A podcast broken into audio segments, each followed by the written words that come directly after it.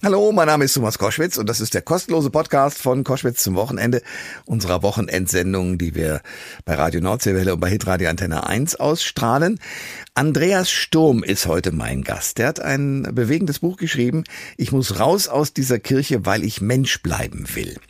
Äh, und nun ist äh, Andreas Sturm nicht irgendwer, sondern der war ranghoher Geistlicher äh, in der römisch-katholischen Kirche. Und natürlich müssen wir reden darüber, warum er das gemacht hat. Denn das kommt ja einer Revolution gleich, seinen gesamten Lebensweg eigentlich für diese Kirche gemacht zu haben und dann zu der Entscheidung zu kommen, nee, ich halte es hier nicht mehr aus. Also ein spannender Gesprächspartner über ein unfassbar spannendes Thema. Andreas Sturm. Der Thomas Koschwitz Podcast.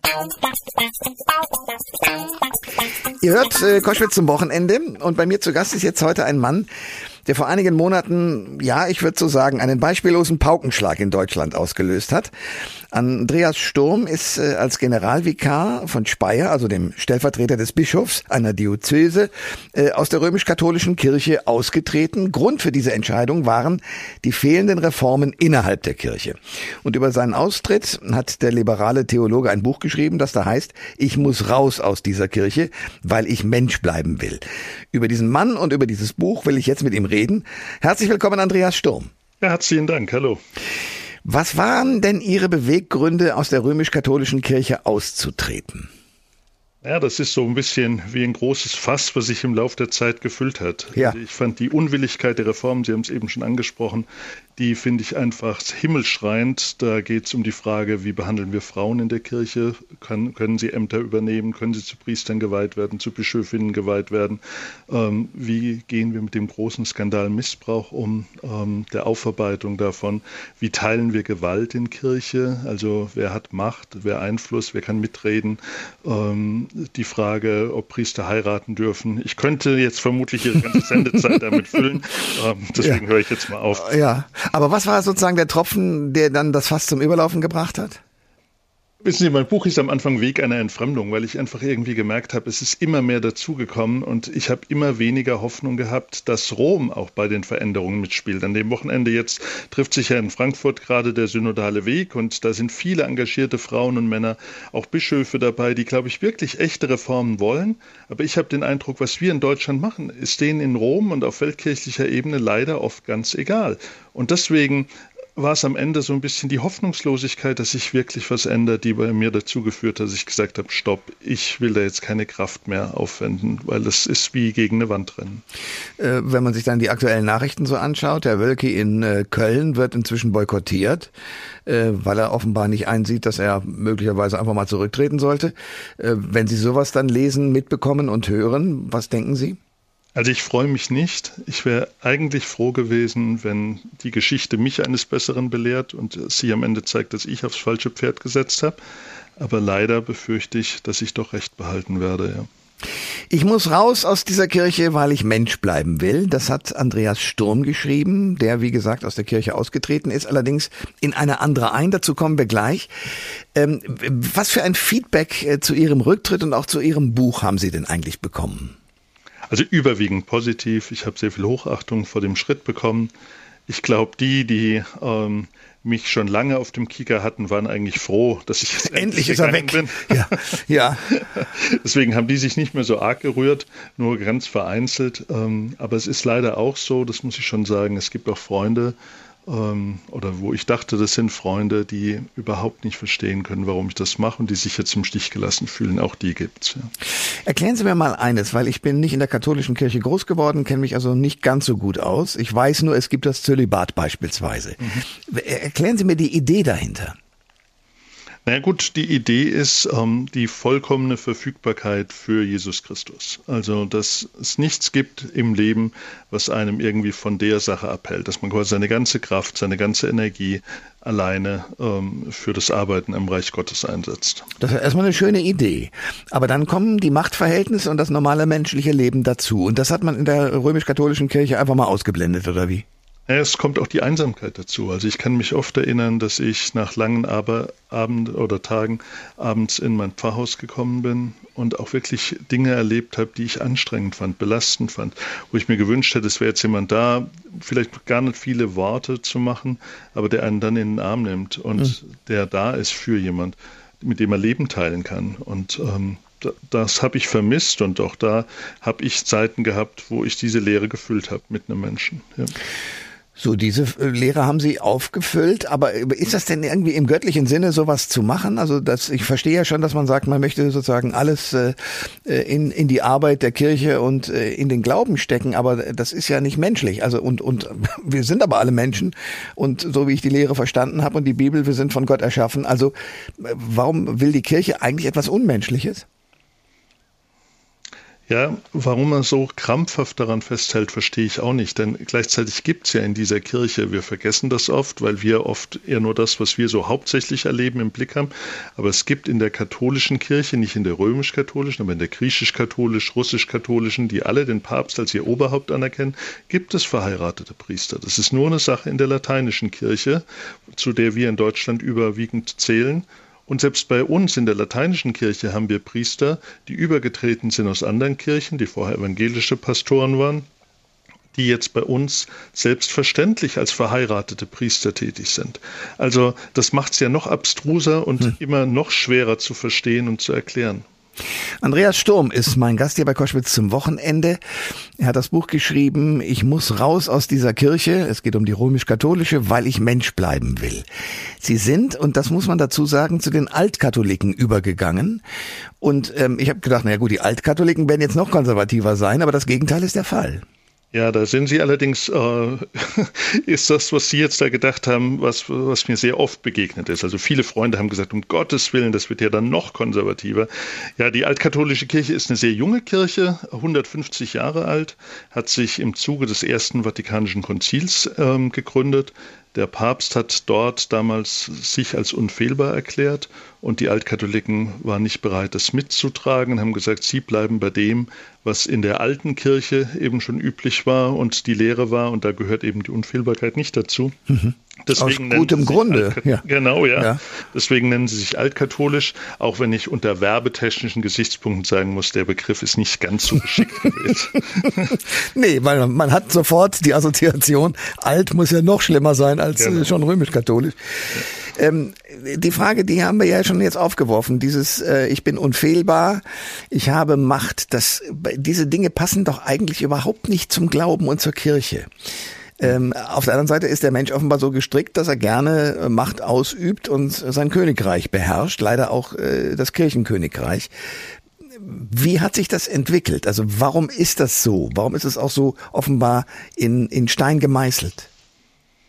Ja, und ich glaube, es ist immer weniger zeitgemäß. Also ich äh, weiß das ja aus Gesprächen mit vielen Bischöfen, die ich in Deutschland auch erlebt habe, die durchaus ähm, sich wünschen würden, wenn Kirche viel weiter aufgestellt wäre, dass sie eben nicht im ähm, Elfenbeinturm sitzen und Entscheidungen fällen und treffen müssen, sondern die gerne das äh, mitgetragen wissen von vielen Menschen. Ja, das sind ja auch viele Überlegungen, die jetzt beim synodalen Weg in Frankfurt sind, und das finde ich gut und sinnvoll.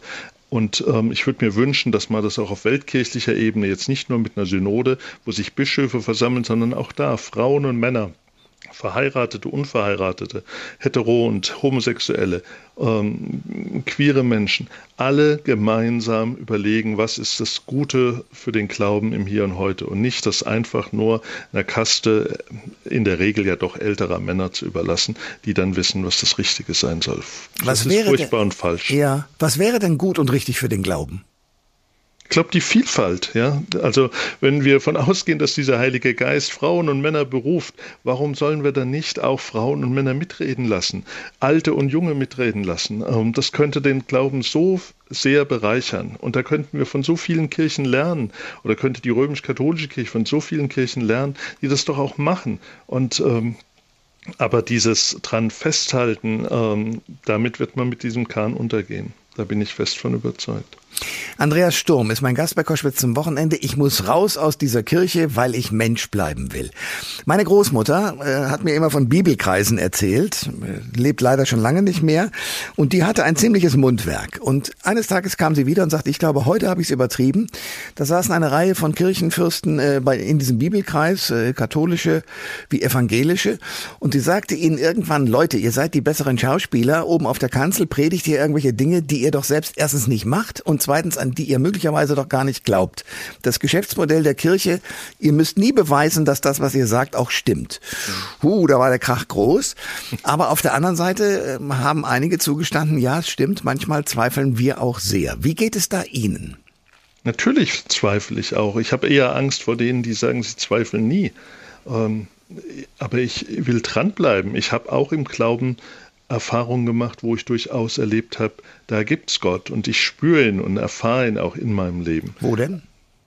In Situationen, wo es mir echt schlecht ging, schwer, schwer war für mich auch den richtigen Weg zu erkennen, da zu merken und zu spüren, da habe ich sowas wie Führung und Fügung erkannt und erfahren. Und ähm, das hat mir Kraft gegeben und Halt und daraus lebe ich auch. Und das ist das Vertrauen, was ich auch, äh, auf, warum ich auf diesen Glauben setze. Und trotzdem gibt es auch immer wieder Situationen, wo ich frage, was mache ich da eigentlich? Ist das wirklich richtig? Passt das? Stimmt das? Wenn ich Leuten auch Ratschläge gebe und mit Leuten im Gespräch bin. Ähm, ja, ich finde die Frage, ähm, das muss man sich immer wieder neu stellen, mhm. natürlich. Mhm. Vor allen Dingen auch, weil Sie sagen, äh, wir haben gerade über, über die Werbung im Zusammenhang mit dem Wort Altkatholiken gesprochen. Äh, wäre es nicht auch sinnvoll, wenn Vertreter der Kirche tatsächlich etwas täten, was Jesus Christus offenbar auch gemacht hat? Nämlich ähm, bescheiden zu leben. Also es gibt ja eine ganze Reihe von Mönchen, Franziskanermönche beispielsweise, die haben nix, also keinen eigenen Besitz, aber haben ihre Kutte und eine Kordel und manchmal kriegen sie einen Rechner gestellt und, und versorgen beispielsweise Tafeln. Mhm. Diesen Leuten glaube ich, weil ich merke, die leben das, was sie behaupten, äh, was gut wäre. Mhm. Ähm, und viele in der Kirche äh, laufen herum und haben schicke Autos, mit denen sie gefahren werden. Und denen glaube ich das dann nicht. Also wäre das ein Weg, sozusagen die Kirche auch wieder in die Gesellschaft zurückzuholen, indem man einfach in diesem Punkt ehrlicher wird? Ja, ich glaube, also wer Wasser predigt und Wein trinkt, ähm, wird es immer schwer haben, auch äh, an der Stelle am Ende glaubwürdig angenommen zu werden. Und ich glaube, der Missbrauchsskandal hat unendlich viel Vertrauen zerstört. Ja?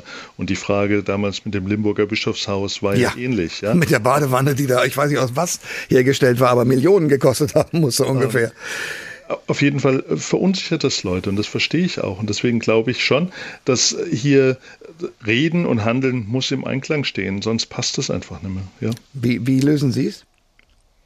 Ja, für mich war jetzt der Punkt, dass ich den, äh, die Reißleine gezogen habe, weil ich gemerkt habe, das passt einfach nicht mehr. Ich habe gemerkt, ich kann nicht ehelos leben, ich will nicht ehelos leben, ich will nicht ohne Partnerin durchs Leben gehen. Ich habe ähm, da auch Beziehungen gelebt gehabt, obwohl ich auf der einen Seite Zölibat ähm, nach außen hin versprochen habe und habe gemerkt, das passt und stimmt nicht mehr und habe da Menschen auch verletzt.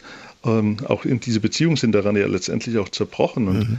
Da ähm, für mich zu merken, das kann und will ich so einfach nicht mehr leben, äh, war für mich ein Punkt, warum ich gesagt habe, ich äh, muss da jetzt raus. Und ähm, aber es sind auch viele andere Dinge, wo ich einfach gemerkt habe, ähm, ja, ich kann mich nicht hinstellen und sagen, ich bin dafür für Frauenrechte und gleichzeitig akzeptiere ich aber doch ein System, wo Frauen faktisch diskriminiert werden. Ja. Ihr hört Koschwitz zum Wochenende und mein heutiger Gast ist ein ehemaliger Generalvikar, nämlich der Andreas Sturm, der aufgrund von fehlenden Reformen aus der römisch-katholischen Kirche ausgetreten ist. Diese Entscheidung hat für viel Gesprächsstoff gesorgt. Ein ranghoher Kleriker kehrt der Kirche den Rücken zu und kritisiert öffentlich die Zustände in dieser Kirche. Und wir sprechen über sein Buch, das er über seine Erfahrungen geschrieben hat. Ich muss raus aus dieser Kirche, weil ich Mensch bleiben will. Im März 2021 kam vom Vatikan die Vorgabe, keine Segnungen bei homosexuellen Paaren durchzuführen. Sie aber haben sich dem widersetzt und die Paare weiterhin gesegnet. Warum haben Sie sich dem Vatikan widersetzt und wie waren vor allen Dingen die Reaktionen auf Ihr Widersetzen? Naja, also äh, es ging ja am Anfang damit los, dass ich, ähm, als diese Meldung kam montags raus und ich habe in der Nacht von Morgen auf Dienstag unendlich schlecht geschlafen, weil ich gemerkt habe, ich kann das einfach nicht unkommentiert so stehen lassen und habe mich dann morgens einfach nur an meinen Rechner gesetzt und habe bei Facebook geschrieben, ich habe Fahrstühle gesegnet, ich habe Autos gesegnet und soll zwei Menschen, die sich lieben, nicht segnen, weil sie queer sind, das kann und will ich einfach nicht mehr mitmachen und mittragen. Und ähm, der Zuspruch war riesig natürlich. Es haben mir sehr, sehr viele Leute geschrieben, dass sie es toll finden. Für mich sehr bewegend war eine Mutter, die sich bei mir gemeldet hat, die gesagt hat, ich bin katholisch und bin eigentlich auch gern katholisch, aber gleichzeitig ist mein Sohn homosexuell, lebt mit einem Mann zusammen. Ich habe immer den Eindruck gehabt, ich muss mich entscheiden, entweder für die Kirche und dann falle ich meinem Sohn in den Rücken Oder ich äh, stehe zu meinem Sohn und dann gebe ich meinen Glauben auf. Hm. Und durch meine Äußerung hat sie den Eindruck gehabt, es geht irgendwie beides. Und das fand sie gut. Und ich war ja nicht alleine. Es haben sich ja glücklicherweise auch viele, viele andere gemeldet, die gesagt haben, da gehen wir nicht mehr mit. Und das fand ich richtig und gut. Und ähm, ja, und ich habe mich, äh, ja, freue mich einfach auch. Ähm, es sind ja sowieso nur noch wenig queere Menschen, die meinen, in der Kirche eine Heimat zu haben, weil sie schon längst gegangen sind. Und die, die da bleiben, ähm, denen dann auch noch den Stuhl an so einer Stelle vor die Tür zu setzen, finde ich einfach unmenschlich und das trage ich nicht mehr mit. Andreas Sturm ist äh, mein Gast bei Koschwitz zum Wochenende. Ähm, es gibt sehr viele bewegende Passagen in Ihrem Buch. Äh, wie die zum Beispiel, in der Sie von einem Ausflug mit Ihrem Patenkind und deren Bruder erzählen. Was ist da passiert? Ja, wir waren in einer Ausstellung äh, in Speyer und das war in der Weihnachtszeit. Die do große Domkrippe stand und dann habe ich mit den Zweien gesagt, die waren sieben und fünf. Wir gehen noch in den Dom, hatte die Hanna auf den Schultern und den Janis, den großen Bruder, an der Hand. Und dann haben wir uns so langsam vorgekämpft. Es waren sehr viele Menschen, die um die Krippe standen. Und der Janis und die Hanna sind also vor lauter Begeisterung, was sie alles so in dieser großen Krippenszene entdeckt haben, äh, haben sie dann immer aufgerufen, was ihnen so auffällt. Und auf einmal ruft Janis, Papa, da hinten ist sogar ein Elefant. Und eigentlich ist das ja eine Äußerung, wo sich freuen kann. Das war mein erster Ausflug mit den beiden alleine, ohne die Eltern. Und ähm, ich bin aber regelrecht zusammengezuckt, dass er im Dom zu mir Papa sagt. ähm, habe dann eigentlich voller Panik mich umgeguckt. Ich bin kein so mutiger Mensch, wie das jetzt vielleicht auch in Ihrer Anmoderation klingt. Ähm, und habe dann gedacht, um Gottes Willen, wenn das jetzt jemand gehört hat, was kriege ich da jetzt für Probleme? Und so. Ähm, ja, und selbst der Kleine hat gemerkt, irgendwie ist es komisch, äh, dass ich mich komisch fand und hat dann so, äh, Andreas gesagt, ja, und ähm, da denke ich, das ist einfach schräg. Es ist wirklich schräg, ja. Was muss sich Ihrer Meinung nach in der römisch-katholischen Kirche ändern? Und ist das überhaupt zu ändern?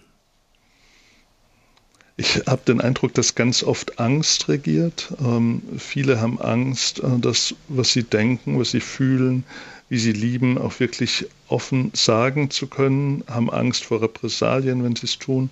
Ähm, ich würde mir wünschen, dass es eine Kirche werden kann, wo Menschen wirklich, wo Sexualität, Geschlecht, äh, ähm, Hautfarbe, ähm, Mann, Frau sein äh, keine Rolle spielt, und man sich einbringen kann, wirklich einbringen kann, nicht nur so ein bisschen machen darf, aber dann entscheidet am Ende doch, äh, ob geweiht oder nicht geweiht, ähm, hier entscheiden darf oder nicht, sondern dass alle gleichberechtigt sich einbringen können. Das würde ich mir wünschen für diese Kirche.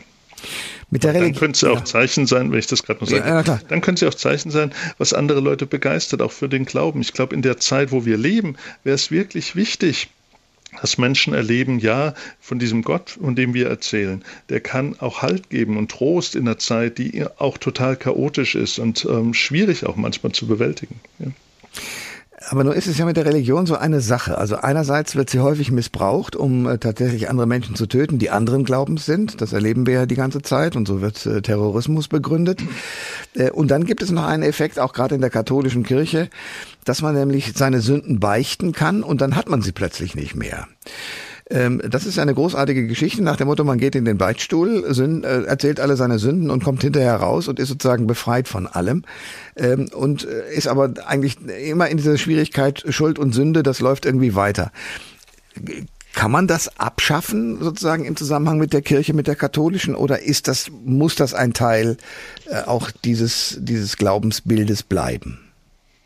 Ja, also an sich glaube ich, dass Beichte per se jetzt nichts Schlechtes ist. Ähm, wenn Menschen erleben, dass sie Schuld mit sich rumtragen, dass man ihnen ähm, nach einem Gespräch, nach äh, einem Beichtgespräch auch auf den Kopf zusagen kann, deine Schuld ist dir vergeben, damit sie auch wieder selber neu auch weitermachen können. Wer in den Beichtstuhl kommt und irgendwas beichtet, aber schon beim Rausgehen weiß, der wird das gleich wieder tun. ja. der, beicht, der beichtet ja nicht wirklich, also nach kirchlicher Auffassung auch nicht so, dass da irgendwas vergeben ist. Also das ist ja Quatsch. Das ist ja, äh, also dann funktioniert Beichte nicht. Äh, wer, wer, das religiös ernst nimmt, der kann das eigentlich nur, wenn ich auch wirklich bereue, was ich getan habe. Mhm. Und es gibt Menschen, die wirklich lange Schuld mit sich rumtragen, wo ich glaube, dass es wirklich was Erlösendes auch hat. Ja.